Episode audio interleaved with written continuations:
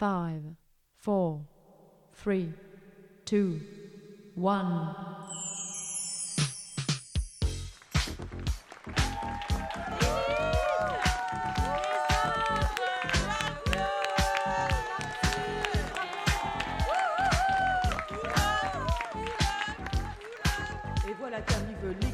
Lilith Martin et les autres sur la piste d'atterrissage.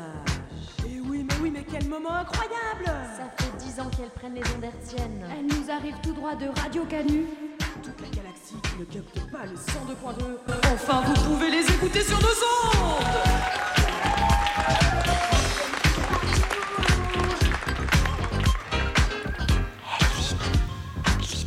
Réveille-toi là. Il est 18h.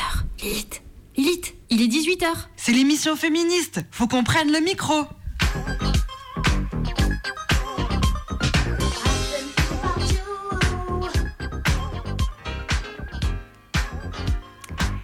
Et oui, il est 18h sur Radio Canu et ce soir, Lilith Martine et les autres prennent l'antenne pour leur dernière émission de la saison.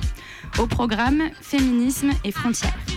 Les frontières entre différents pays matérialisent un rapport au monde violent, patriarcal et belliciste, accentuant les discriminations. Ces délimitations sont plus ou moins facilement franchissables selon que l'on soit blanc, blanche, avec le bon papier ou non. Pourtant, beaucoup les traversent ces frontières, vivent avec, s'y confrontent ou les subissent. Les frontières, on les voit comme des lignes à questionner, à renverser, à combattre. Et c'est ce qu'on va faire ensemble pendant une heure. Bonne écoute.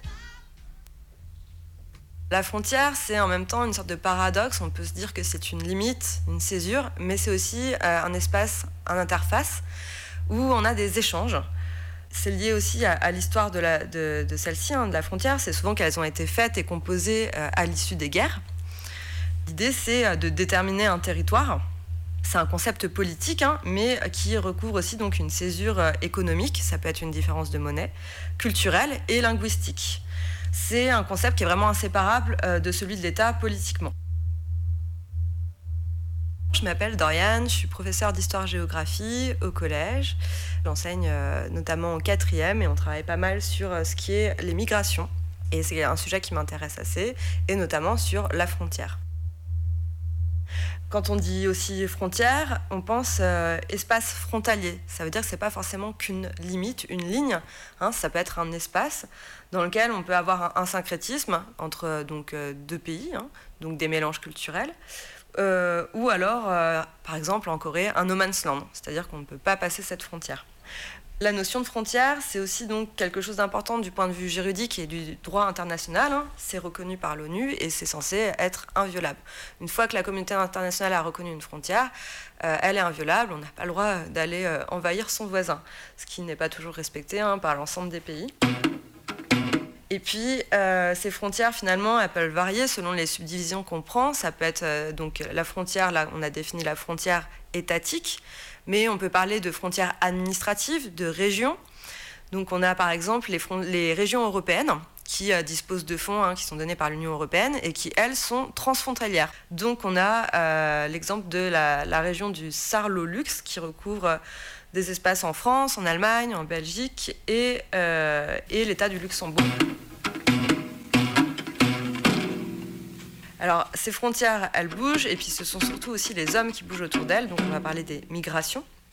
Les migrations internationales, donc elles ont été multipliées par 3 depuis 1975, donc ça veut dire qu'on passe quand même pas mal les frontières. Et ce qui est intéressant, c'est que euh, les femmes composent hein, 48% des migrants, et l'âge médian de ces migrants est de 39 ans. Donc on sort du cliché hein, du, euh, de l'homme jeune euh, qui, qui migre, et on a seulement 15% des migrants qui ont moins de 20 ans.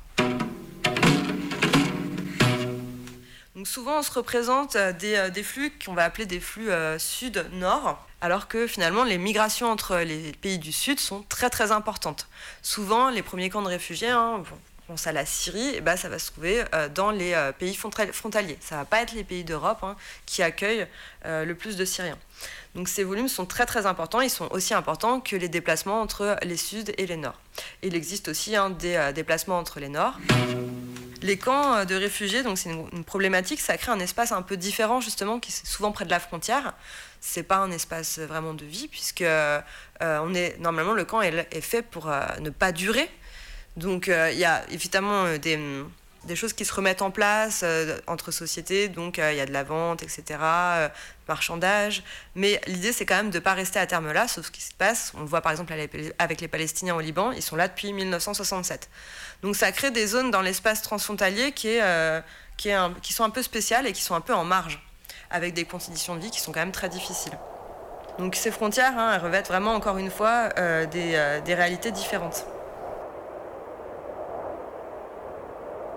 Pendant très longtemps, les géographes, ils ont essayé de recouper euh, la frontière euh, donc étatique et la frontière naturelle. Euh, c'est-à-dire prendre le relief, hein, un fleuve, une montagne, etc., pour délimiter un, État. C'est quelque chose qu'on retrouve notamment pendant la Révolution française. Hein. Il y a Danton qui explique bon, que la Savoie, il y a des montagnes, il y a une coupure, donc ça peut-être pas vraiment à relier à la France. Euh, c'est ce qu'on appelle du déterminisme naturel. Et cette notion, on la retrouve au début du XXe siècle et elle va donner naissance à ce qu'on appelle euh, le Lebensraum, c'est l'espace vital. Donc c'est une notion qui est totalement reprise par les Allemands cette histoire d'espace vital et qui euh, va justement dans la théorie nazie. Hein. L'idée, c'est d'envahir les autres pays d'Europe hein, parce que le peuple allemand a besoin de cet espace pour se développer. Donc après la Seconde Guerre mondiale, les géographes se sont moins attardés là-dessus. On dit bon, bah, cette notion de on va dire, de frontières naturelles, c'est peut-être pas une si bonne idée, et donc on a plutôt laissé tomber.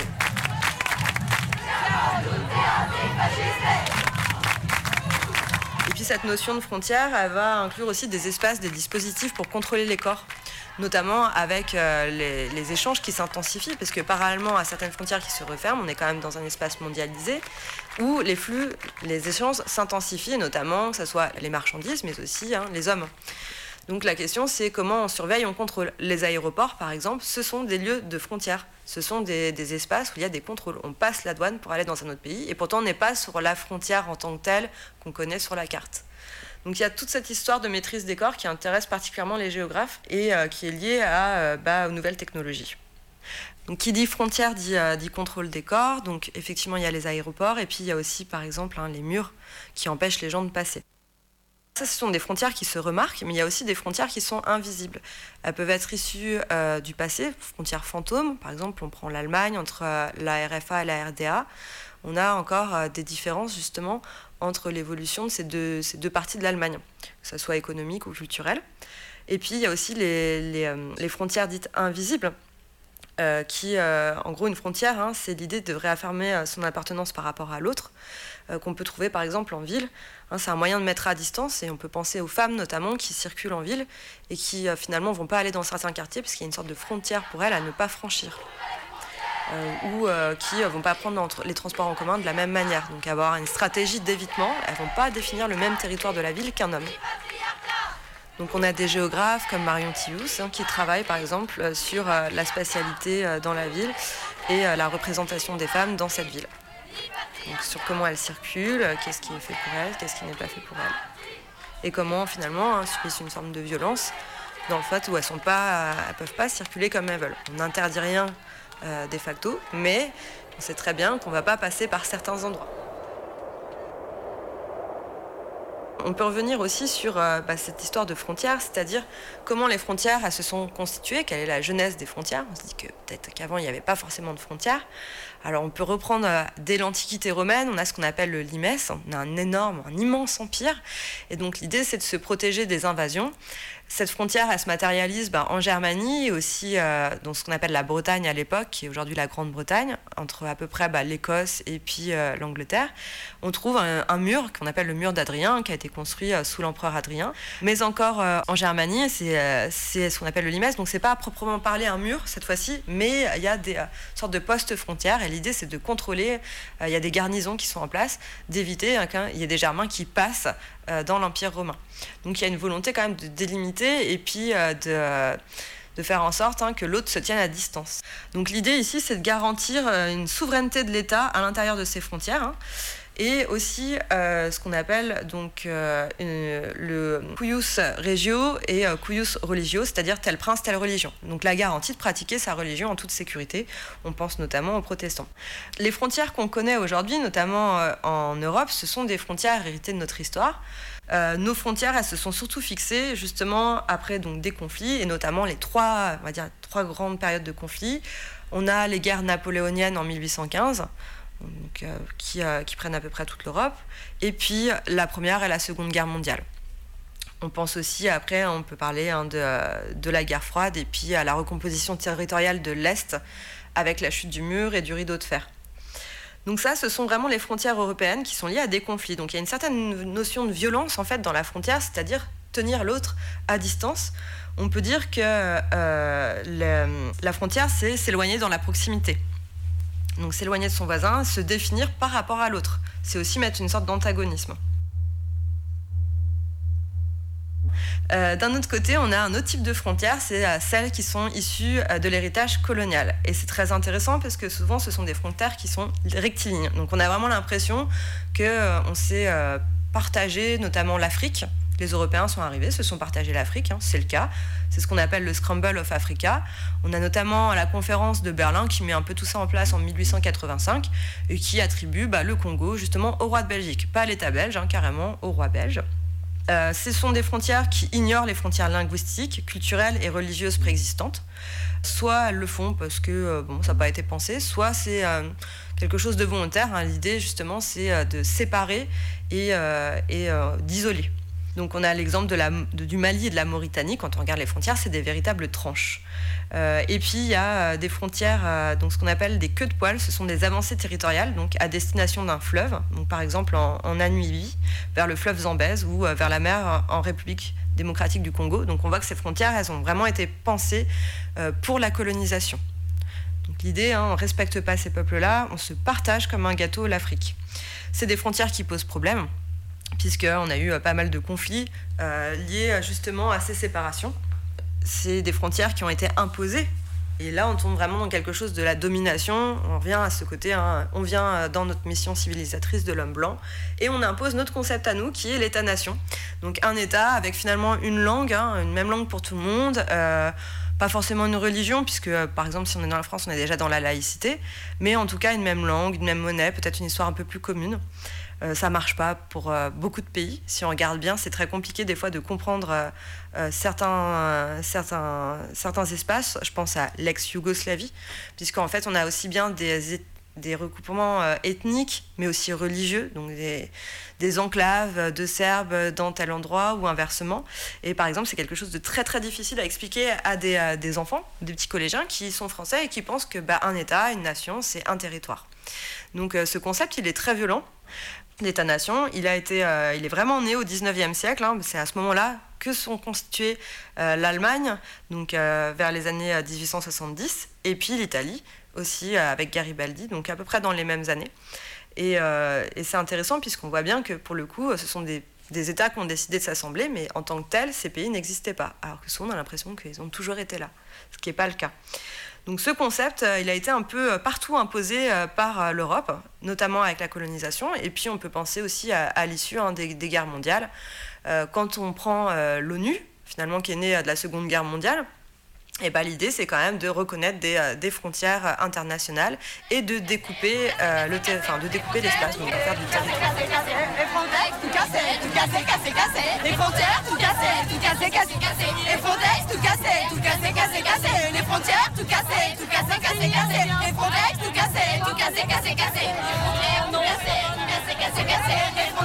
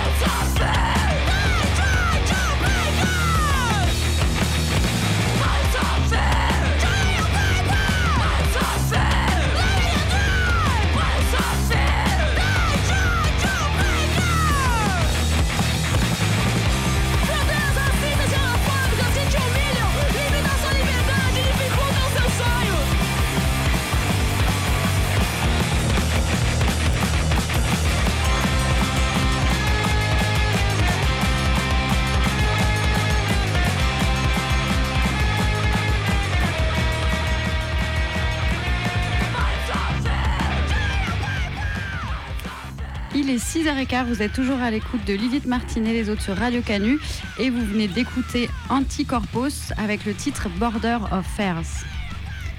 Et pour continuer à explorer la thématique des frontières, maintenant on va vous proposer d'écouter un docu qui revient sur la manif Tout aux frontières qui a eu lieu le 5 juin dernier. Et du coup, euh, c'était un événement en mixité, mais avec euh, une proportion très faible de Mexis, dont euh, vous allez découvrir un petit peu le déroulement. Et oui, parce que du coup, c'était une manifestation féministe contre les frontières et c'est beaucoup de manifestantes qui sont arrivées en voiture, en train ou encore à 50 dans un bus sous-loué pour l'occasion, comme les Stéphanoises. Et là, c'est à vélo qu'on vous propose un voyage à Nice pour le temps de ce docu. Bonne écoute.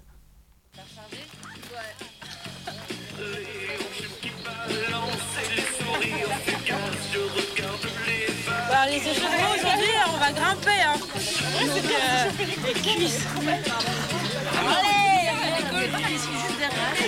Allez les articulations hein.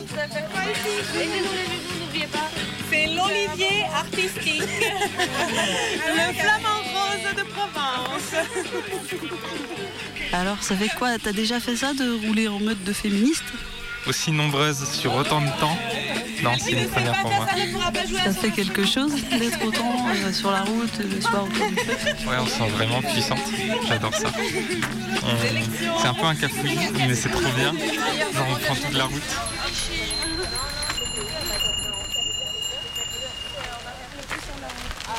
D'aller à Nice en vélo La proposition était, était, était super. Je trouve que c'est une manière de. Comme on savait pas trop en fait ce qu'on allait trouver, enfin je sais toujours pas ce qu'on va, l'ambiance qu'on va trouver à Nice. Euh, De base, on voulait déjà y aller en groupe de, avec les copines de Liège, de notre chorale. Euh, mais là, le fait d'y arriver avec d'autres groupes, chorale ou pas chorale, c'est une façon de se préparer en fait à ce rassemblement, de vivre des moments collectifs et de petit à petit aussi euh, de, ouais, de se transmettre des chants ou de se transmettre des infos et de, c'est une manière d'arriver. Voilà. Ouais, moi, je, trouve que c'est trop cool d'aller en vélo jusqu'à Nice aussi euh, parce que c'est l'occasion de se rencontrer avant. Je trouve que ça donne vachement de sens au rassemblement. Le groupe va grossir au fur et à mesure. Il y a les, les meufs de Marseille qui arrivent. C'est chouette. Et du coup, c'est un peu un mélange de rencontres de chorale, de, de rencontres tout court, de vélo. De... Je trouve que ça, c'est un, un sacré mélange aussi. quoi. C'est pas juste une balade à vélo. En bande organisée, on est toutes venues à Nice. On va cramer les frontières, de la PAF à la police. Hasta luego, brusons 1. Hasta luego, brusons 2. Hasta luego, brusons 3. 3, 3, 3.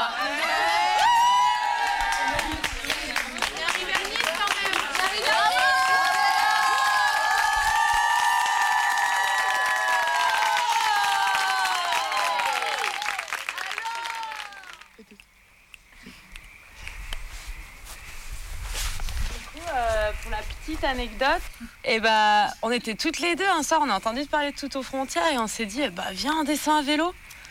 Et en fait, ça a commencé à circuler et, et ça a vachement plus circulé. Au début, euh, Lulu, elle était trop chaude. Elle fait partie d'une assoce, Les Increvables. Elle écrivait une BD sur le vélo, les femmes.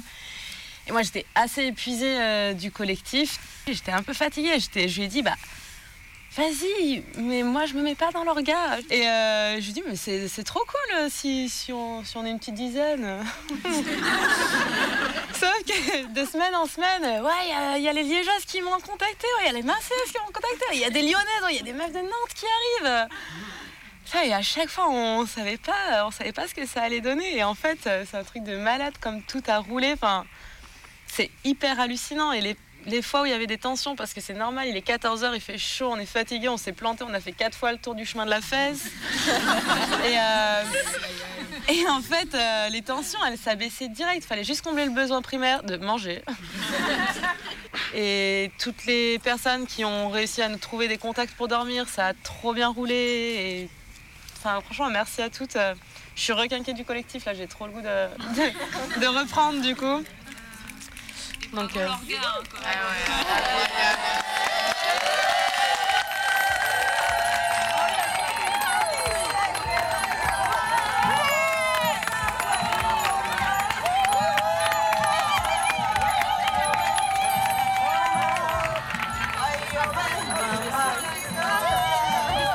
Est-ce que tu veux te décrire qu'est-ce qui est en train de se passer? Alors, donc, il y a un groupe de femmes, de cyclistes, qui, ont fait la route depuis Nantes. Donc ils se sont arrêtés dans plusieurs villages, régions de la France pour joindre notre manif. Donc ça a été, je pense, entre 5-6 jours de, route à travers la France. Et donc ça y est, ils sont arrivés. Voilà, donc c'est des femmes militantes au vélo. Voilà. Le 5 juin, c'est une manifestation magnifique qui s'est déroulée à Nice, soutenue par une centaine d'organisations, associations, collectifs, syndicats, partis politiques. Au niveau européen, signataire de l'appel Tout aux frontières. Moi, je, viens d'ici, de Nice, et je fais partie du comité d'organisation euh, l'Assemblée PACA-Liguri, qui est à la base de cette euh, organisation. Alors c'est une longue histoire parce que ça s'est construit à partir de 2019 avec euh, la Marche mondiale des femmes en Suisse qui a rassemblé une vingtaine d'activistes et qui a semé cette idée de faire un grand événement à la base à la frontière Ventimigli-Menton justement pour euh, lutter contre euh, la politique migratoire européenne et notamment euh, les violences faites aux femmes et aux minorités de genre et sexuelles sur la route de l'exil. C'est une longue histoire parce qu'en fait ça a commencé tout petit là-haut en Suisse. Ensuite Pinar Selek était à l'origine de cette idée-là en Suisse et de Nice. Donc on a créé un collectif ici avec des Italiennes, donc PACA Liguri. Ça c'est l'assemblée première et petit à petit maintenant on est de militantes de Nice à la base, à laquelle se sont joints des militantes italiennes qui étaient des copines en fait à la frontière, qui travaillent euh, dans des associations justement de défense des droits euh, des, migrants. Donc à la fois à Nice et, euh, à Ventimiglia, Sanremo, jusqu'à jusqu'à sur, la, région Ligurie italienne, avec les problématiques qu'on connaît de passage de frontières dans cette, dans cette région-là. Et maintenant, on est 90 à peu près en comité d'organisation euh, euh, national, France, euh, mais aussi Belgique, Suisse, Espagne, Italie, voire Angleterre, etc. Donc ça a beaucoup grossi, ça nous a un petit peu dépassé. mais, aujourd'hui, donc voilà, donc ça c'est le résultat d'un travail collaboratif par Zoom vu le contexte dans lequel on était d'organisation euh, de, de toutes les frontières.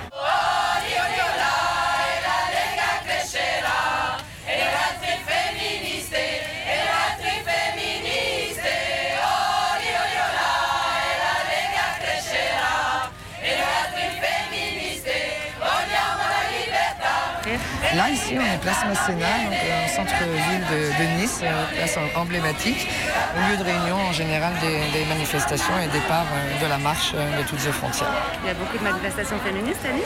Non, il n'y a pas beaucoup de manifestations féministes à Nice. Donc l'idée, c'était aussi de choisir Nice parce que bah, c'est un lieu emblématique, un lieu symbolique. Hein. c'est là où il y a où il y a le traitement des affaires euh, migratoires euh, au niveau préfectoral. Euh, et, donc on, a décidé de ne plus le faire à la frontière parce que effectivement le, contexte actuel est un peu compliqué. On a à Ventimille un changement de, mairie, un changement de, parti au pouvoir avec un durcissement drastique des politiques, des politiques locales, du traitement de, tout cas, de, tout ce qui est migration à la frontière. La rencontre de Toutes aux frontières a commencé il y a deux ans à Menton. Donc je faisais mes études à Menton. pourquoi cette cause euh, Parce que Menton frontière. Donc euh, ce qui dit frontière dit migrants et donc être témoin de violences à la frontière tous les jours. Et d'autant plus pour les femmes qui viennent, c'est encore plus compliqué, elles sont encore moins reconnues. Et ça me remplit de joie d'être là aujourd'hui réellement. Ça fait deux ans que j'imagine aujourd'hui. C'est incroyable. Ça fait plaisir de voir qu'il y a des personnes qui viennent de un peu partout pour être là. Quoi. Malgré tous les contrevents, ce sont plus de 5000 féministes qui ont manifesté pour réaffirmer que la liberté de circulation est une liberté fondamentale et qu'une Europe ouverte et hospitalière est possible.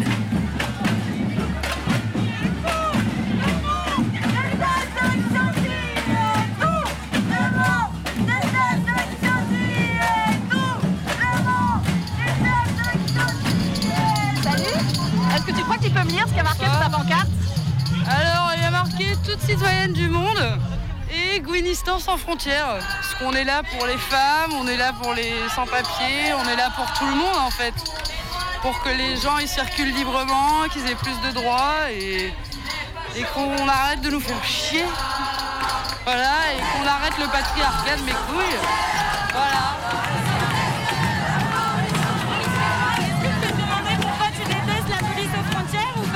parce que je me suis fait ficher là-bas pour un rassemblement justement après l'expulsion d'un squat à Ours et, où juste bah, on vient apporter un soutien et accompagner des personnes qui essayent de survivre et que la police aux frontières vienne juste euh, être de plus en plus militarisé et de plus en plus agressif.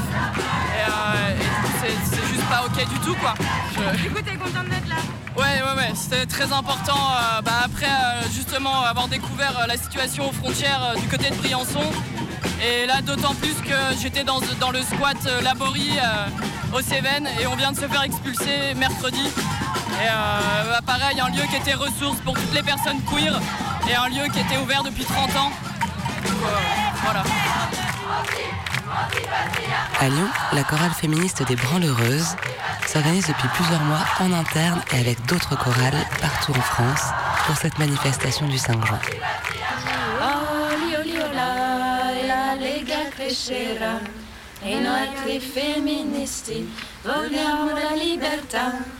La libertà non viene. Féminista, féministé, parce que féministi, c'est les féministes au masculin.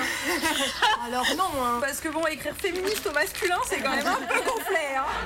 sin miedo, pedimos justicia, gritamos por cada desaparecida, que resuene fuerte, nos queremos vivas, que caiga con fuerza.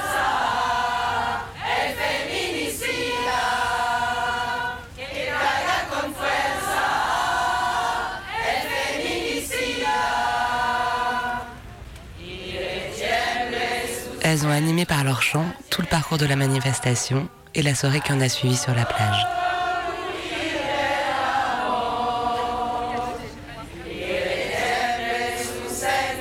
Nous avions formé un cortège joyeux, mais déterminé à nous faire entendre dans une ville qui nous est plutôt hostile.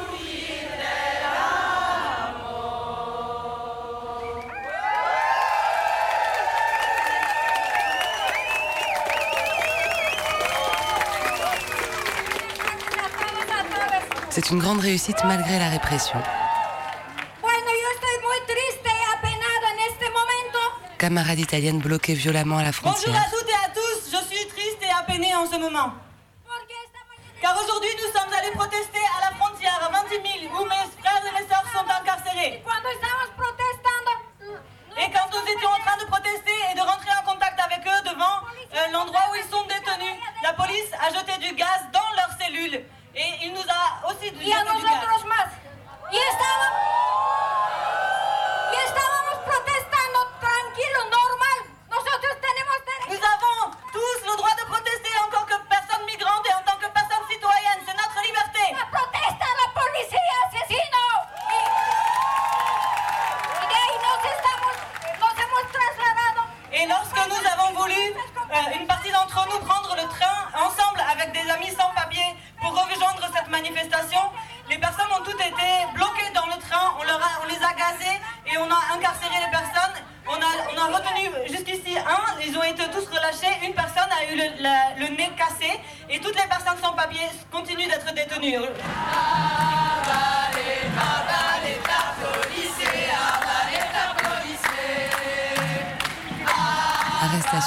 Qui collaient des affiches à Nice pour la manifestation le matin même relâché seulement après la manifestation, perturbation du rassemblement et intimidation de la part de la mouvance identitaire tout au long de la marche,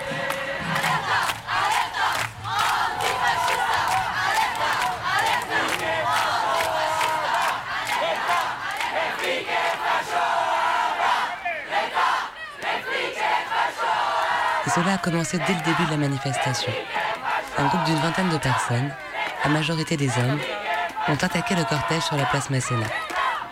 L'action était revendiquée par un groupe pseudo-féministe d'extrême droite, qui en réalité n'adhère en rien à la lutte contre le patriarcat. Soi-disant maîtrisés par la marée chaussée, ils ont tenté plusieurs fois, tout au long du trajet, de se frotter à nous. Mais notre force collective a eu raison de leur minable incursion.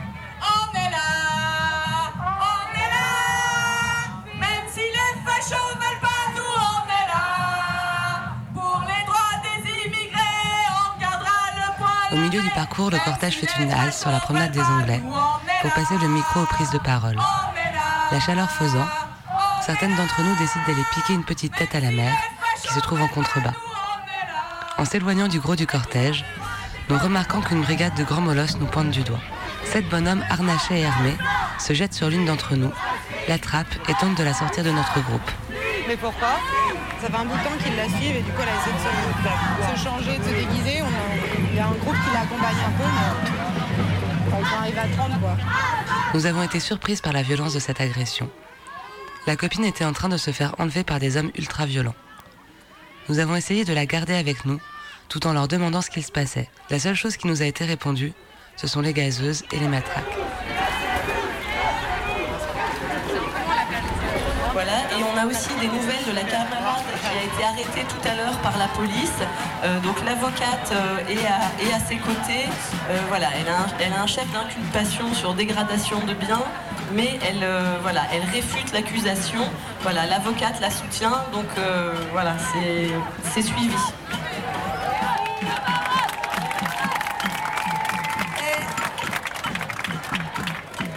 Restons jusqu'à la fin ensemble. Et surtout, beaucoup d'exilés. Il ne faut pas les laisser seuls, il faut rester ensemble. Toutes les personnes ont été libérées, mais deux sont convoquées au tribunal de Nice en septembre pour dégradation. Et pour certaines, 24 heures de garde à vue sans motif.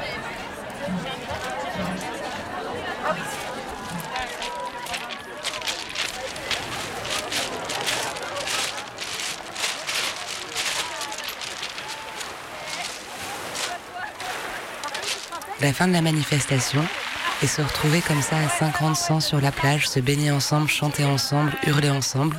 Je crois que pour moi, c'était quand même un des plus beaux moments de la manif. Un vrai moment de sororité, un vrai moment de partage. T'avais l'impression où est-ce que tu tournais la tête, tu voyais des copines, que tu les connaisses ou pas. Et pour ça, en tout cas, moi, ça me dit bien que ça se refasse, des rassemblements comme ça.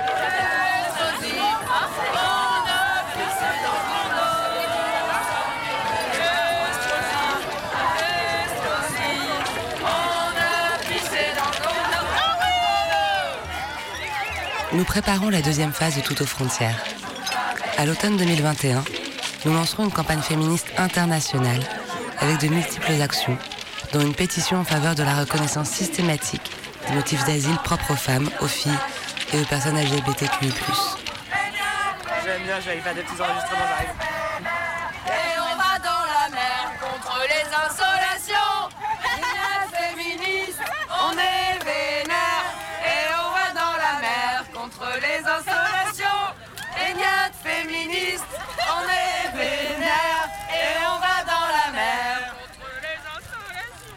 Ben, vous l'avez capté, c'était plutôt un bon moment ce moment à Nice, ça a été un beau moment de rencontre et pour vous dire aussi quand même que ce nous là qui lance une pétition euh, euh, à la rentrée à l'automne, c'est du coup le collectif Tout aux frontières et qui a bien sûr d'autres manières euh, de se mobiliser sur cette question des frontières, d'autres manières féministes de s'y mobiliser. Et on a envie de se mobiliser aussi, mais de comprendre qu'est-ce qui se passe aux frontières. Et donc pour ça, on est aussi allé du côté des personnes qui font des recherches et qui nous écrivent des textes et des livres sur ce qui se passe pour les femmes sur les routes de l'exil. Et notamment, on avait envie de vous parler euh, d'un ouvrage qui s'appelle Les damnés de la mer, les damnés EES, euh, de Camille Schmoll, euh, qui du coup, elle est une géographe qui a mené des recherches euh, entre Malte et l'Italie, surtout à partir d'entretiens menés auprès d'un grand nombre de femmes euh, en centre d'accueil. Et du coup, euh, eh ben, elle revient sur euh, pas mal de choses et notamment déconstruit pas mal de clichés euh, concernant par exemple les raisons du départ des femmes migrantes, mais aussi en mettant vraiment en valeur le fait que les femmes, dans leur parcours migratoire, elles prennent des décisions, elles sont contraintes, à plein de moments de leur parcours, mais aussi elles sont actives, elles proactives dans, ce qu'elles vivent. Et, voilà. Et je trouvais que ça, c'était intéressant, notamment parce que ça vient trancher avec une, image souvent euh, qui est médiatisée et qui euh, les montre plus euh, trimballées, passives. Voilà, je trouvais que ça, c'était une des choses qui était notable dans ce, dans ce bouquin. Et puis, et puis aussi parce qu'il est assez clair sur les explications, plus sur des choses de l'ordre de la géopolitique et qui montre vraiment. avec des exemples très clairs comment ce qu'on appelle dans les médias la crise migra- migratoire est en fait une, une crise qui est vraiment juste créée de toutes pièces par les politiques migratoires européennes ultra violentes et ultra répressives. Et, euh, aussi, elle est, vraiment dans la citation. Enfin, comme elle a interrogé plein de personnes, euh, en fait, on le ressent vraiment ça parce qu'il y a beaucoup d'extraits, de citations, et du coup, euh, ce truc d'avoir quand même la parole des premières concernées euh, toujours assez proche. et puis voilà, elle se fait vraiment juste une sorte de relais et elle explicite vraiment d'où elle parle aussi tout le temps. Donc c'est voilà pour toutes ces raisons que je trouve que c'était vraiment un un bouquin super intéressant euh, qui décrit aussi hyper bien l'arrivée en Europe. Euh, elle appelle l'Europe l'archipel de la contrainte et du coup euh, arrive vraiment pareil à, faire piger comment il y a un processus de criminalisation des, des personnes migrantes par la rétention. Et voilà, donc ça c'est pour une présentation un peu générale. Bien sûr, elle évoque pas mal de choses différentes, mais j'ai choisi quand même des petits extraits euh, qui m'ont euh, interpellée. Euh, notamment, je voudrais vous lire un premier extrait qui permet un peu de comprendre de qui elle parle, en fait, qui c'est les damnés de la mer dans son bouquin? Donc je commence la lecture. Ce livre n'est pas loin de là le reflet d'une quelconque condition migrante, ni même de la femme migrante aujourd'hui. La, la femme migrante n'existe pas, car la migration est un processus polymorphe tout comme la situation des femmes en migration est multiple et plurielle. Les migrations étudiées dans ce livre renvoient alors à un ordre de représentation spécifique qui institue et oppose d'un côté des migrations légitimes et acceptées, moins spectacularisées que les précédentes, telles, celles qui ont leurs droits, celles qui ont le droit, la licence morale de se déplacer, et de l'autre des migrations réprouvées, condamnées, illégitimes. Ce qui caractérise et distingue les damnés de la mer, ce n'est donc pas l'exceptionnalité de leur mouvement, dont il convient de banaliser la place et la portée, mais plutôt le fait qu'elles transgressent, l'immobilité à laquelle elles ont été assignées. Et euh, on disait plutôt aussi dans l'émission que euh, la frontière, c'est pas forcément euh, à envisager juste comme une ligne dont on peut être d'un côté ou de l'autre, mais que la réalité est plus complexe que ça. Et euh, du coup, c'est pour ça aussi que ça a retenu mon attention quand j'ai lu ce passage du bouquin que je partage avec vous. Pour les États, la garantie de l'application du règlement de Dublin se fait par la prise d'empreintes. Cette technologie permet d'établir un registre des trajectoires, le registre Eurodac, en les connectant à l'état par lequel l'entrée s'est faite sur le territoire européen et vers lequel les personnes seront renvoyées si elles transgressent les règles du jeu. En définissant leur expulsabilité, la frontière devient une propriété et une caractéristique du corps des migrantes. De ce point de vue, le système Eurodac peut être interprété comme une des manifestations les plus avancées de la sécurisation biopolitique et des régimes d'assignation locale. Les femmes dublinées se nomment entre elles les fingerprints. Dans leur récit, la prise d'empreintes digitales revêt une importance centrale, si bien que nombre de celles rencontrées à Malte me diront spontanément I am fingerprint pour se référer au fait qu'elles sont entravées dans leur mobilité, ne faisant plus aucune distinction entre la technologie du corps imposée sur elles et leur situation, et reproduisant le langage des politiques et des autorités.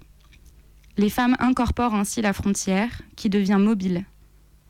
À Malte, les fingerprints se verront privés de la moitié de leur argent de poche en représailles, celles qui reviennent.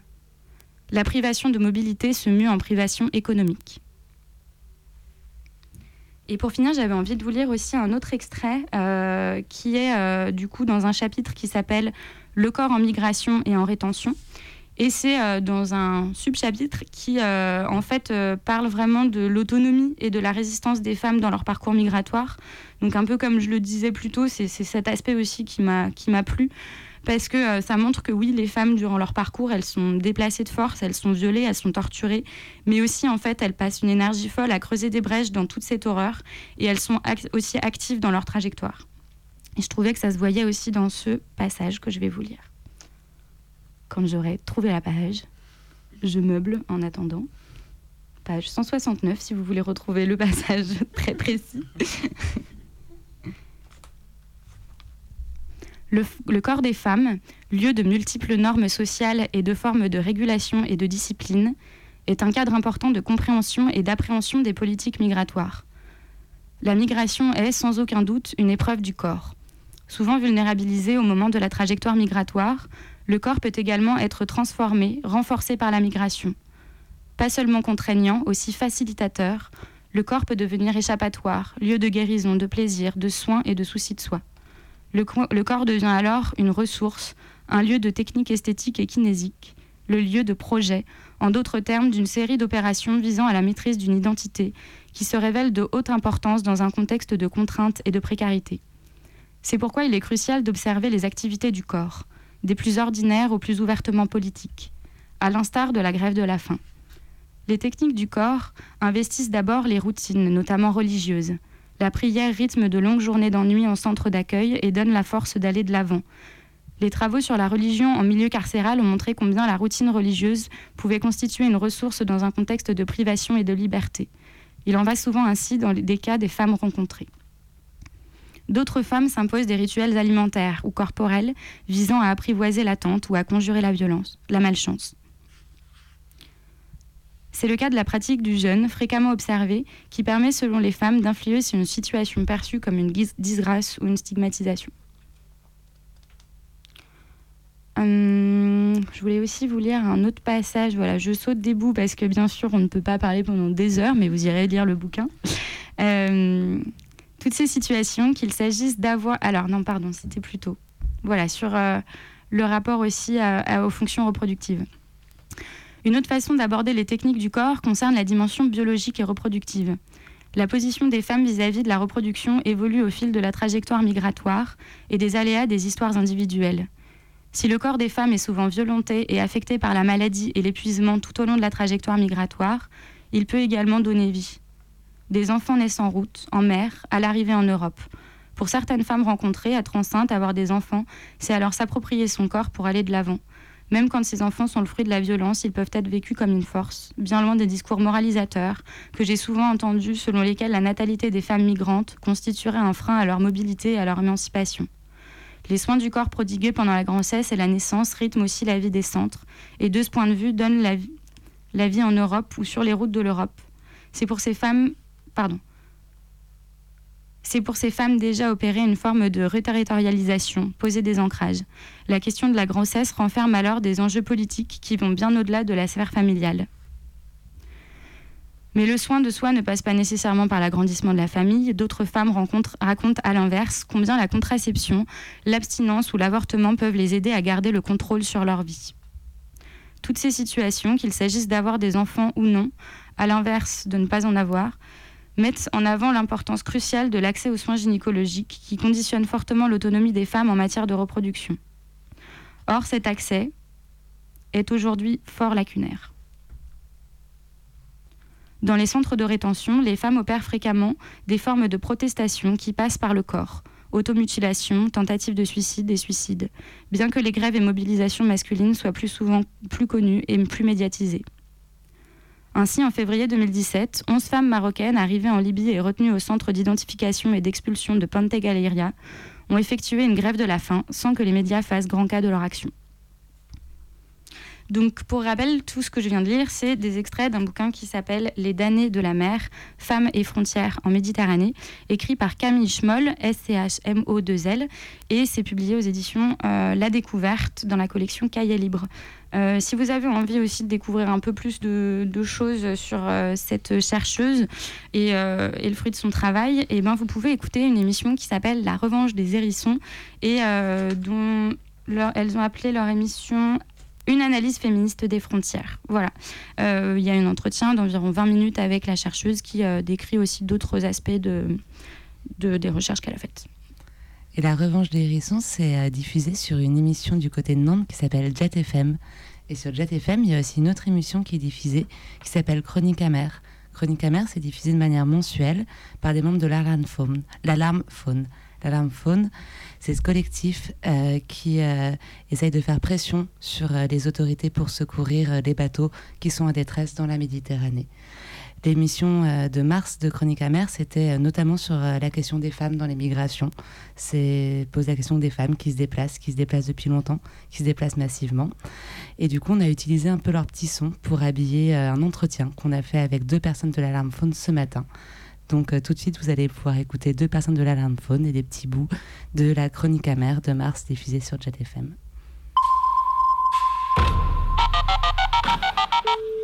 Alarm phone, hello? Hello my This friend. is What This alarm is What phone. you meant alarm phone. Hello my friend, this is alarm phone. On est deux membres euh, de l'Alarm Phone depuis trois ans.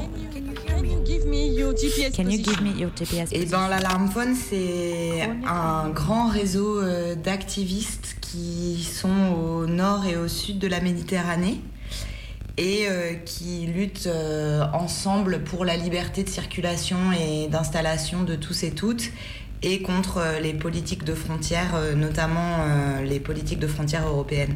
C'est plusieurs actions et plusieurs personnes du coup et groupes de gens. Les deux choses principales, c'est la première chose, c'est un numéro d'urgence qui dure 7 jours sur 7, 24 heures sur 24, où les personnes en mer qui sont en détresse appellent et nous on met tout en place pour qu'il y ait un sauvetage qui soit fait.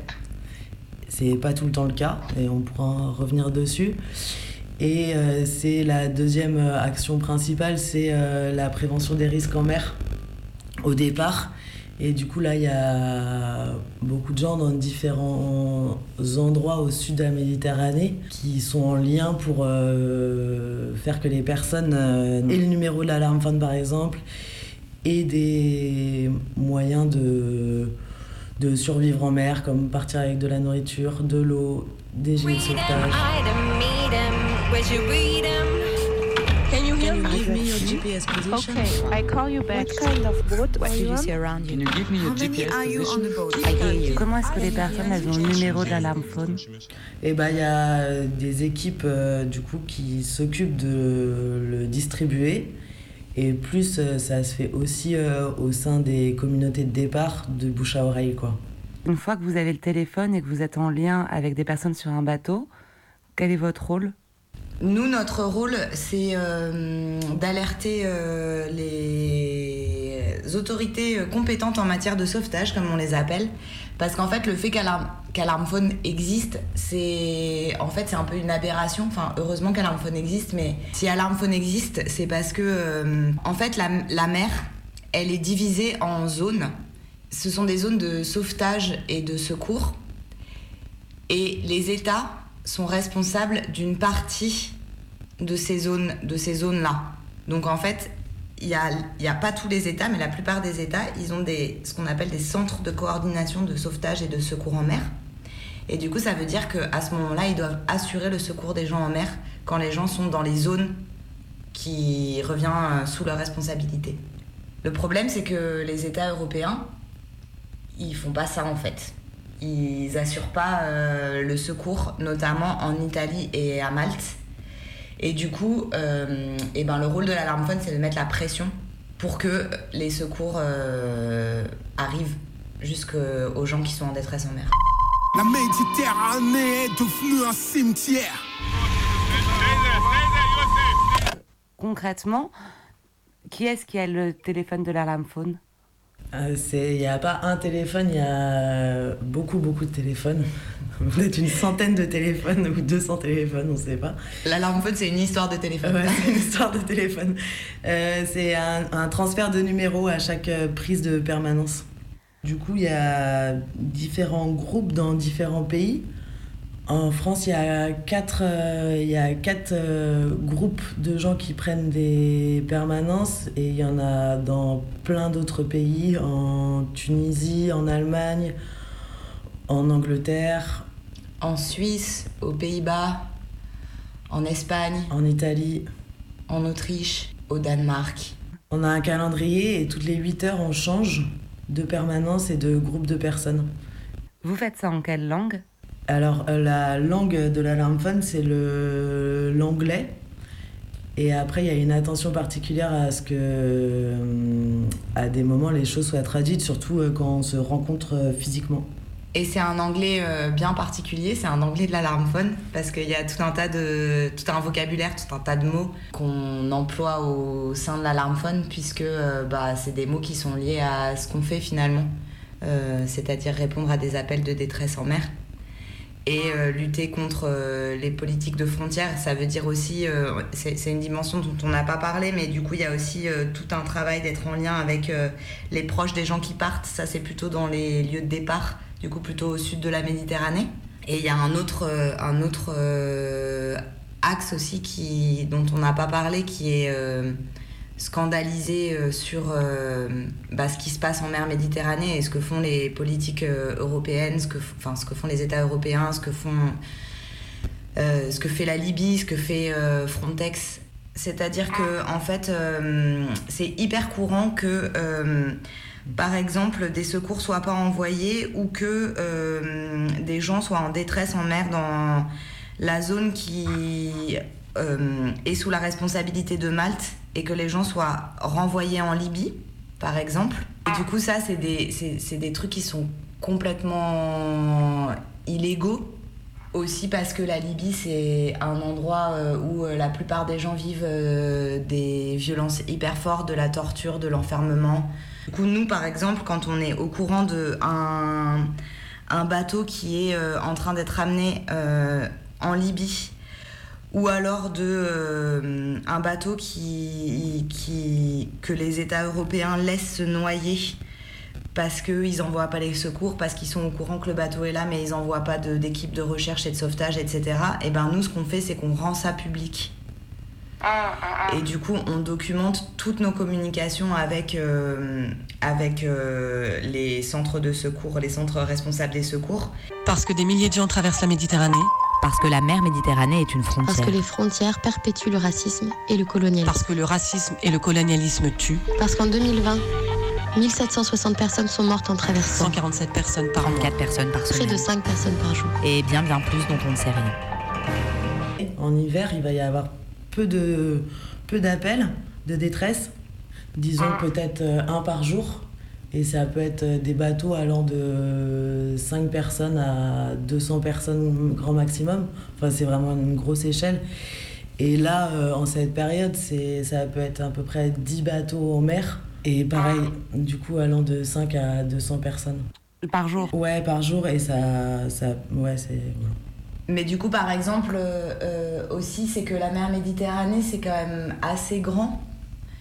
Et du coup, euh, à l'Alarme Fun, on travaille avec trois zones. On travaille avec la Méditerranée occidentale, la Méditerranée centrale et la mer Égée.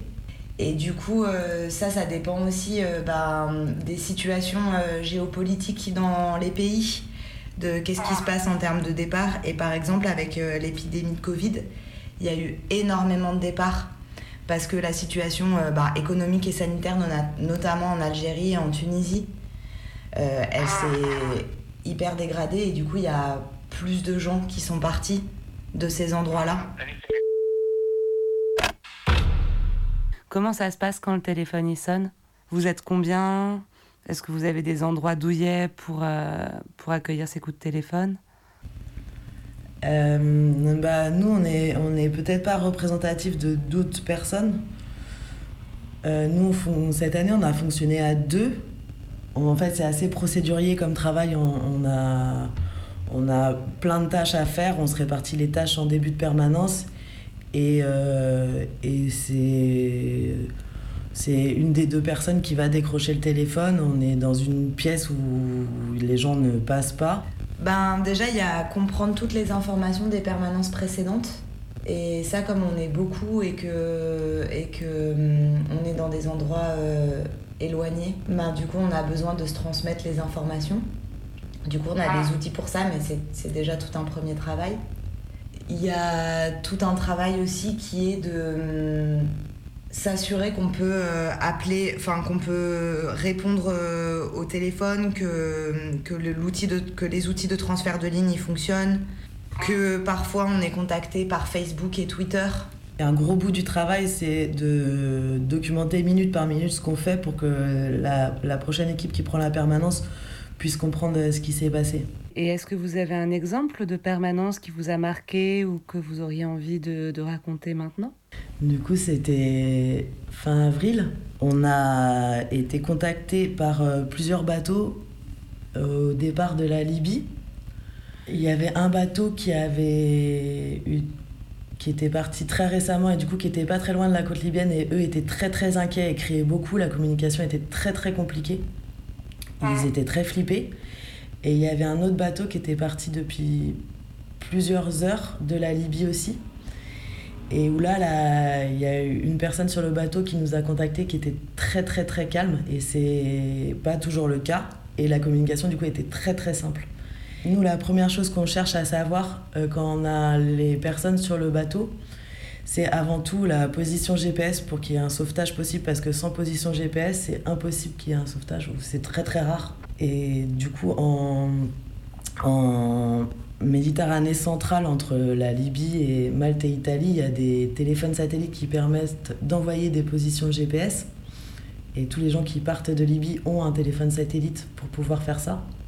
Et aussi pour pouvoir euh, euh, bah, capter euh, en, mer, en pleine mer. Et du coup, cette personne était vraiment très très calme et les informations étaient très très simples à échanger. Et ça, c'est un des travaux les plus durs de la Fund, c'est réussir à établir une communication fluide. Ça se passait en français. Du coup, on obtient une position GPS et aucune autorité compétente ne répond pour le sauvetage. On est inquiet de leur situation, on ne sait pas comment ça va se passer. Lui, il est toujours très calme au téléphone et nous demande comment ça va se passer. Et on n'a aucune réponse à lui amener et c'est assez dur. Et les heures défilent et aucune autorité compétente ne répond au téléphone encore et encore. Et là, c'est le moment où on va passer la shift. Enfin, on va passer la permanence, on va passer à, à une autre équipe qui va prendre la permanence dans la nuit.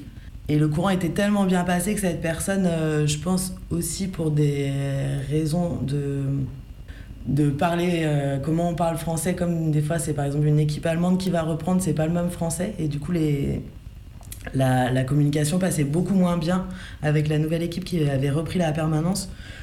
Du coup, nous, on l'a eu au téléphone euh, peut-être jusqu'au lendemain matin. Et ça, c'est assez, assez, rare que ça arrive. hein. Et aucune autorité ne, répondait encore. Et euh, je pense qu'on on, on commençait à être assez inquiet quand même. Et le bateau était très très inquiet. Et à partir de 10-11 heures, il n'y a, y a plus du tout de communication. Le téléphone ne répondait plus, le téléphone satellite.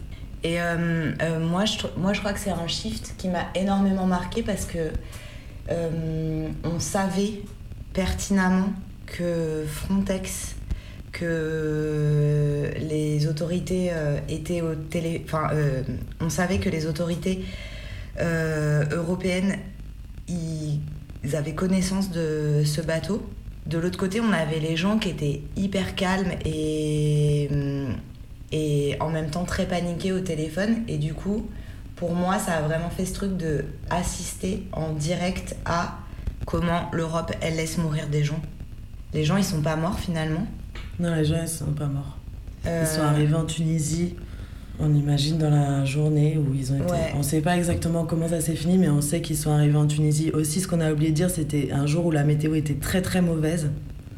Et il y avait beaucoup de bateaux en, en Méditerranée et c'était vraiment une, une, journée de merde, quoi. Enfin, je trouve ce, ce, cet exemple, il montre aussi que, ben, en fait, les, les gens sur les bateaux, ils sont hyper déterminés. Et aussi, moi, je trouve que euh, cet exemple-là, euh, ben, il montre qu'à plein de moments, on ne sait pas ce qui se passe, on est en permanence, on ne sait pas ce qui se passe après. Parce qu'en fait, on file le téléphone, qu'il y a tout un travail euh, de deuil de tout savoir, en fait. Freedom, item, your.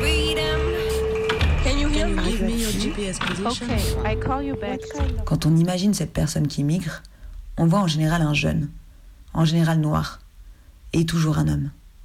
En fait, non. Cette personne est une fois sur deux une femme. Pour permettre d'identifier une embarcation en Méditerranée, une des premières questions qu'on pose aux personnes sur le bateau, c'est combien de femmes à bord? Et parfois, les femmes représentent la moitié, ou même la majorité des personnes présentes à bord.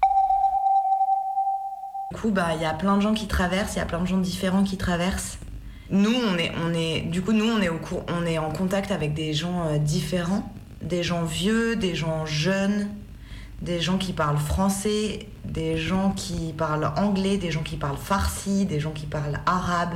Souvent on est en contact avec des hommes au téléphone mais ça arrive de plus en plus qu'on soit en contact avec euh, des femmes. Bah peut-être un appel assez assez commun c'est souvent on a un homme au téléphone et ce qui se passe pour mettre la pression pour que nous on, on- se sente pressurisé, je pense qu'une des techniques utilisées c'est de faire crier les femmes dans le bateau. Et ça ça arrive souvent ou alors que tout le monde crie. Et ça arrive souvent que des fois après ça on, on puisse avoir une femme au téléphone qui au départ est là pour crier pour euh, nous mettre la pression et en fait, très vite, il y a une communication très simple qui est établie et où là, les informations sont très bien échangées, etc.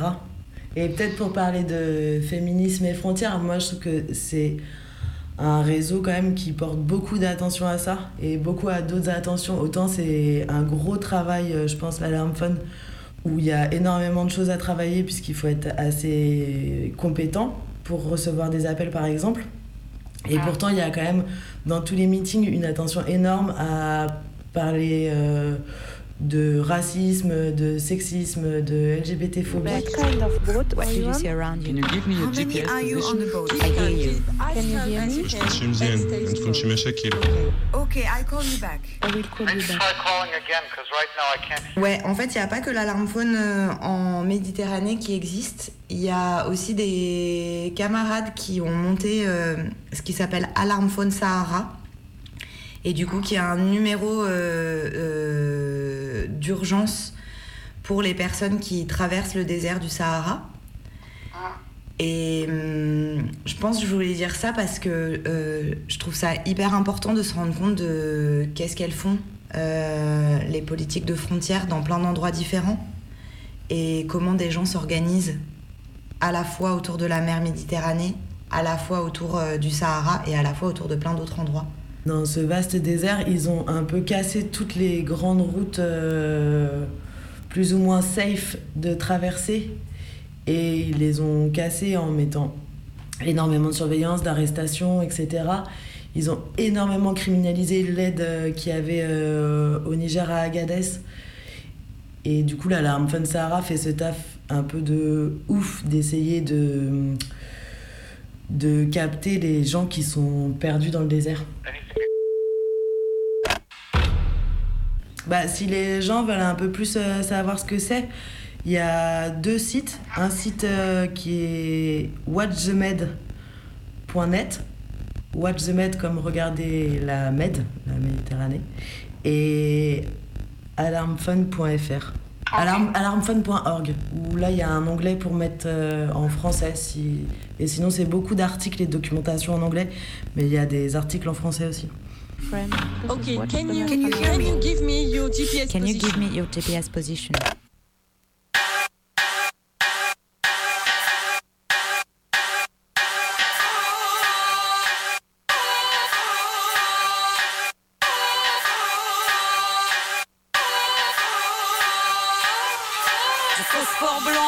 Peines, de la honte sur mes gènes.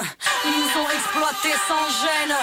Toutes nos ressources taries à échelle surhumaine. Je suis la peur au confinement de leurs nerfs. Et me larve avec torpeur aux quatre coins de leur enfer. Tout ce qu'ils haïssent. Ils en ont décidé ainsi le jour qui m'a amené ici à amorcer mon sursis. Nous n'ont jamais été inscrits en lettres capitales. Sans drapeau, sans couleur, sans passe gouvernementale. Pour des nations bâties à l'usure de nos sandales et qui se garderont bien de soulever tout scandale. Pour nous, l'espoir lentement s'étarit par escale entre charter expulsion. L'univers carcéral à jamais la bête noire de ces chacals. Et mon ambition première, je considère que c'est normal. Le passage d'une frontière, le néant d'une carrière. Des drones, des gravières, une dette en surenchère. Le passage d'une frontière, le néant d'une carrière. Des drones, des gravières, une dette en surenchère. J'ai claqué la porte, il y a de ça fort longtemps, ne crois plus à la paix. Mais un violent réajustement et je brûle, me consume. En quatre temps, une ceinture à la taille, prête à faire feu sur vos gens. Pour des générations acquises par nettoyage mental, à qui je souhaite un examen de conscience radicale. Si ce sol, je foule encore. C'est pour que mes pas y restent imprimés après ma mort. Tu es né poussière, tu retourneras poussière. Les vautours chaque jour dévoreront tes viscères. Tu verras que rien ne sert d'espérer en vain que la destination pour toi est le plus court des chemins. Sur la brèche insolente et la branche qu'ils ont sciée, se tient le rêve jamais brisé d'un à un. Les voir tomber, des racines asséchées de nos précieux oliviers au pied des cubes de béton et des jardins aseptisés. On prend part à la réécriture du scénar quand les lumières s'éteignent. Quant à nous, s'offre le soir, les murs se taisent, nos morts sur scène, mais réel est le cauchemar. Il ne s'agit que de temps pour que tous comprennent l'histoire du passage des frontières, du néant des carrières. Des drones, des gravières, des dettes en surenchère. Passage d'une frontière, le néant d'une carrière. Des drones, des gravières, des dettes en surenchère. Nadine, Bassam, Fadi, Sami, Antal, Soha, Malika, tous les frères, les sœurs, RGB, ah, DJ Leto Skills. It what?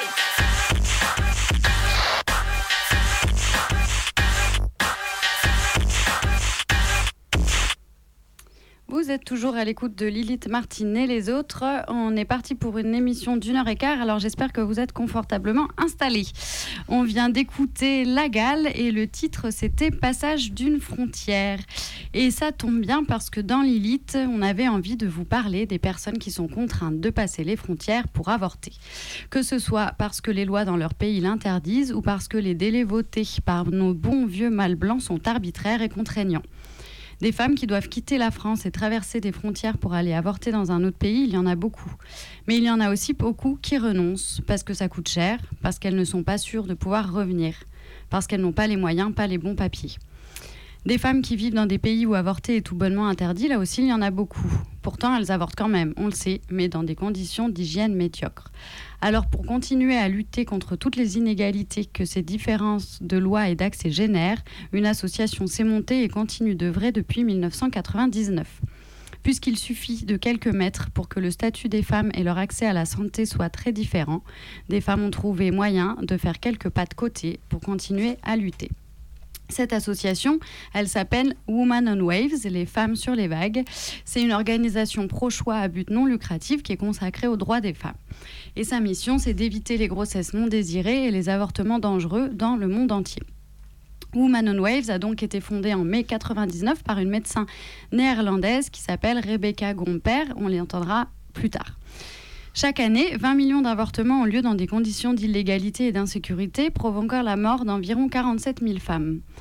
En réponse à ce fléau médical, Women on Waves a mis au point une unité gynécologique mobile. Ce système peut être facilement chargé à bord d'un navire pour être emmené là où le besoin s'en fait sentir, partout dans le monde. Il peut également être transporté par camion à destination de pays où les services de santé gynéco sont légaux mais indisponibles, par exemple en cas de guerre. Sur le navire, Women on Waves offre des contraceptifs, des informations, des formations, des ateliers et propose des avortements légaux et sûrs dans les eaux internationales au large de pays où l'avortement est lui illégal. Women on Waves peut donc répondre à des besoins médicaux urgents, permettre aux femmes d'exercer leurs droits en termes de santé sexuelle et leur droit à un avortement légal et sûr. Enfin, ça permet aussi d'attirer l'attention sur les conséquences d'une grossesse non désirée et d'avortements illégaux. À sa création, l'association, elle offre des services sur un bateau, du coup, qui est euh, à pavillon autrichien. Ça veut dire qu'il dépend un peu de la loi autrichienne. Donc, quand euh, Women on Wave visite un pays, les femmes, elles sont embarquées sur le bateau qui va jusque dans les eaux internationales, où, euh, du coup, à, à partir de là, c'est les lois autrichiennes qui sont effectives à bord. Et comme les lois autrichiennes permettent un avortement jusqu'à trois mois après conception, l'avortement peut se faire dans ce bateau quand c'est au large euh, dans les eaux internationales. Woman on Waves a réalisé des voyages en Irlande, en Pologne, au Portugal, en Espagne, au Maroc. Euh, même si au Maroc, l'entrée du bateau en 2012 y a été interdite par le gouvernement et c'est arrivé, en fait, euh, il y a eu souvent des, euh, soucis de, ce type. Les, les pays refusent que le bateau vienne, du coup, accoster. Il y a eu aussi au Guatemala en 2017, plus récemment. Euh, du coup, en 2005, suite aux difficultés donc d'embarquement dans certains pays, à des pressions, des menaces que pu, a pu recevoir, euh, l'association elle change de stratégie et elle crée une asso qui s'appelle Woman on Web. Euh, c'est une organisation canadienne à but non lucratif aussi. Les femmes désirant avorter entrent en relation par Internet avec un médecin de l'association qui leur fait envoyer des médicaments et leur fournit toutes les explications nécessaires au bon déroulement de l'opération, enfin en tout cas de la prise de médicaments qui se fera à domicile. Les personnes qui ont besoin d'un avortement, d'une contraception, peuvent faire une consulte en ligne sur le site. Après avoir été examinées par des médecins, les pilules d'avortement médicamenteux ou les contraceptifs sont fournies par courrier. Une équipe de services d'assistance accompagne les femmes et personnes euh, enceintes pendant le processus et répond à toutes les questions qui peuvent survenir dans les 24 heures. Supervisé par des médecins, le service d'assistance fonctionne en ligne en 16 langues. Le but de Women on Web, c'est d'empêcher les avortements pratiqués par des méthodes dangereuses, cause de nombreux décès dans les pays où l'avortement est illicite, et de faciliter l'accès à l'avortement médicamenteux grâce à l'usage de consultations en ligne, on l'aura compris. Les recherches montrent que si un accès sécurisé à l'avortement n'est pas possible, les femmes risquent leur santé et leur vie avec des méthodes dangereuses, pratiquées par des personnes non qualifiées dans des conditions d'hygiène parfois assez catastrophiques. Chaque année, cette association, elle répond à près de 100 000 mails venant de 100 23 pays différents. Et en 2020, par exemple, c'est 85 000 colis qui ont été expédiés. Une bonne façon de traverser les frontières et de continuer à s'immiscer dans toutes les brèches. Pour finir, on écoute euh, un tout petit témoignage de Rebecca Gomper, donc la médecin qui a fondé cette association, euh, qui nous parle de la lutte pour l'accès à l'IVG. Nous avons été menacés pour notre activisme par um, exemple par des procédures judiciaires. Le gouvernement polonais a exigé que je sois interrogée par un juge aux Pays-Bas.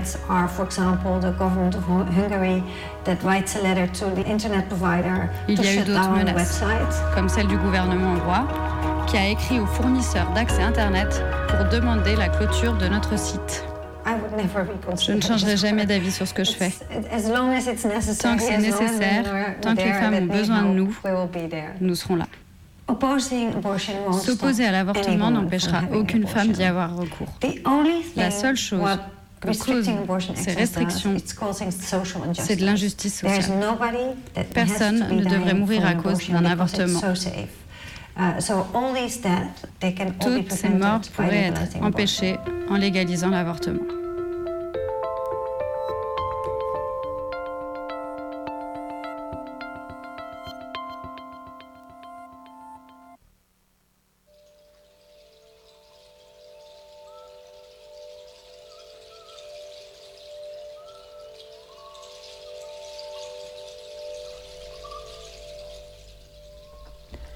Salut toi, petite oreille de 6. Si tu m'entends, alors considère que je suis la petite voix des meufs. Celle qui trotte dans ta tête comme l'air d'une chanson entêtante. Celle qui revient quand on l'oublie. Celle qui ne quitte jamais complètement une partie de ton esprit. Je suis la petite voix des frontières. Celles qui vont au-delà de tous les territoires. Sans douane, sans armes, sans exil. La frontière du corps, de l'esprit, celle que tu as souvent tendance à dépasser, sans autorisation, sans vergogne. La petite voix des frontières vient donc te remettre au parfum, car il semblerait que bien souvent, tu oublies la notion de consentement. Mettre un doigt dans le cul, sans l'avoir demandé, ce n'est pas du consentement. Mettre une fessée, non plus. Si le porno a été ton éducation sexuelle principale, tu dois savoir que ce n'est pas une science exacte, et qu'en ta qualité d'homme, tu n'as aucun laissé-passer sur notre cul. Tu n'as pas à décider dans quelle position tu as envie de pénétrer. Donc retourner la personne dans tous les sens à ton gré, ce n'est pas du consentement. C'est seulement l'image de l'homme alpha en toute puissance dont tu as puisé l'inspiration dans les modèles d'une société gangrenée par le patriarcat. Dans la même veine, tu ne touches pas quelqu'une que tu ne connais pas et qui ne t'a rien demandé. Pas même son épaule. Tu ne passes pas de main aux fesses sur la piste de danse. Tu n'insistes pas quand une meuf ne veut pas te parler. Tu ne ziotes pas comme un gros dégueulasse celle qui est en train de marcher. Regarder, c'est agresser. Tu ne balances pas de nom d'oiseau dragueur. Tu ne fais pas d'onomatopée avec ta bouche. Sifflement, grincement, chuchotement, c'est toujours non. Je sais que tu sais, au fond.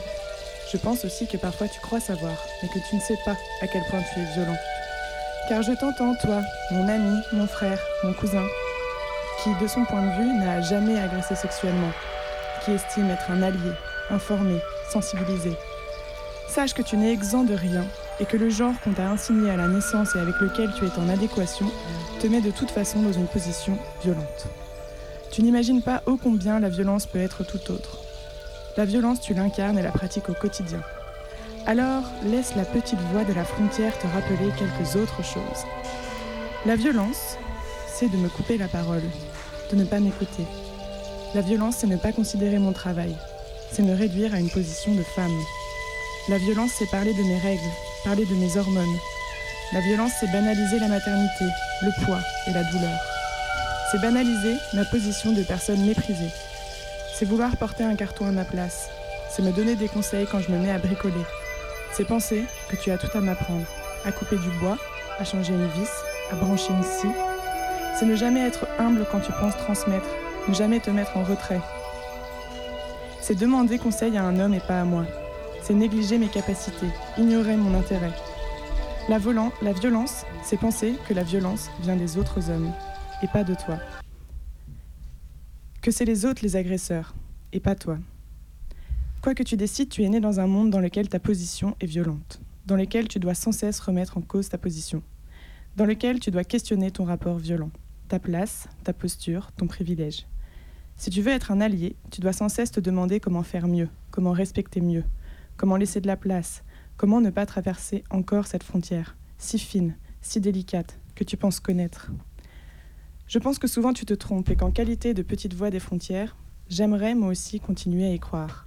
À croire que tu vas en parler avec tes amis, que tu vas mettre enfin ça sur le tapis, que ce, ne sera pas toujours nous, que ce ne sera pas toujours à nous de dire et de répéter, que tu seras capable de prendre en charge tes pères, ceux qui sont violents devant toi mais que tu n'interpelles pas, ton ami qui m'a coupé la parole, qui a dénaturé mon propos, celui qui m'a évincé, celui qui m'a fait du mal et, qui continue son chemin en toute liberté, qu'on invite encore aux soirées, parce qu'on est gêné d'en reparler, parce que ça veut dire se positionner, gueuler, ne pas être d'accord, défendre des meufs.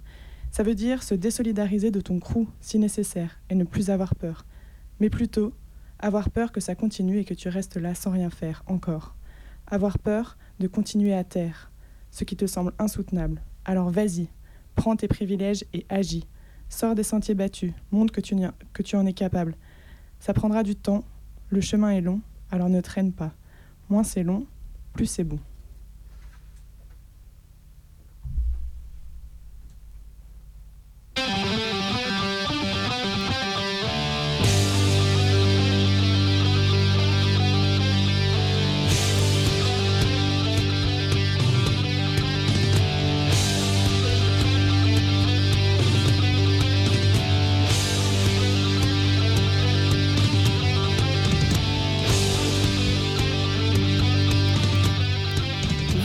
Euh, à l'écoute de Lilith Martine et les autres pour une émission sur les frontières qui euh, prend fin. Euh, Lilith Martine et les autres, on part en vacances, alors on se retrouve à la rentrée. En attendant, il y a plein d'émissions que vous pouvez retrouver sur notre blog ou sur la plateforme radiorageuse.net. Et on se quitte en musique avec une chanson de Contraven qui s'appelle Man Made Borders, Man Made Lies.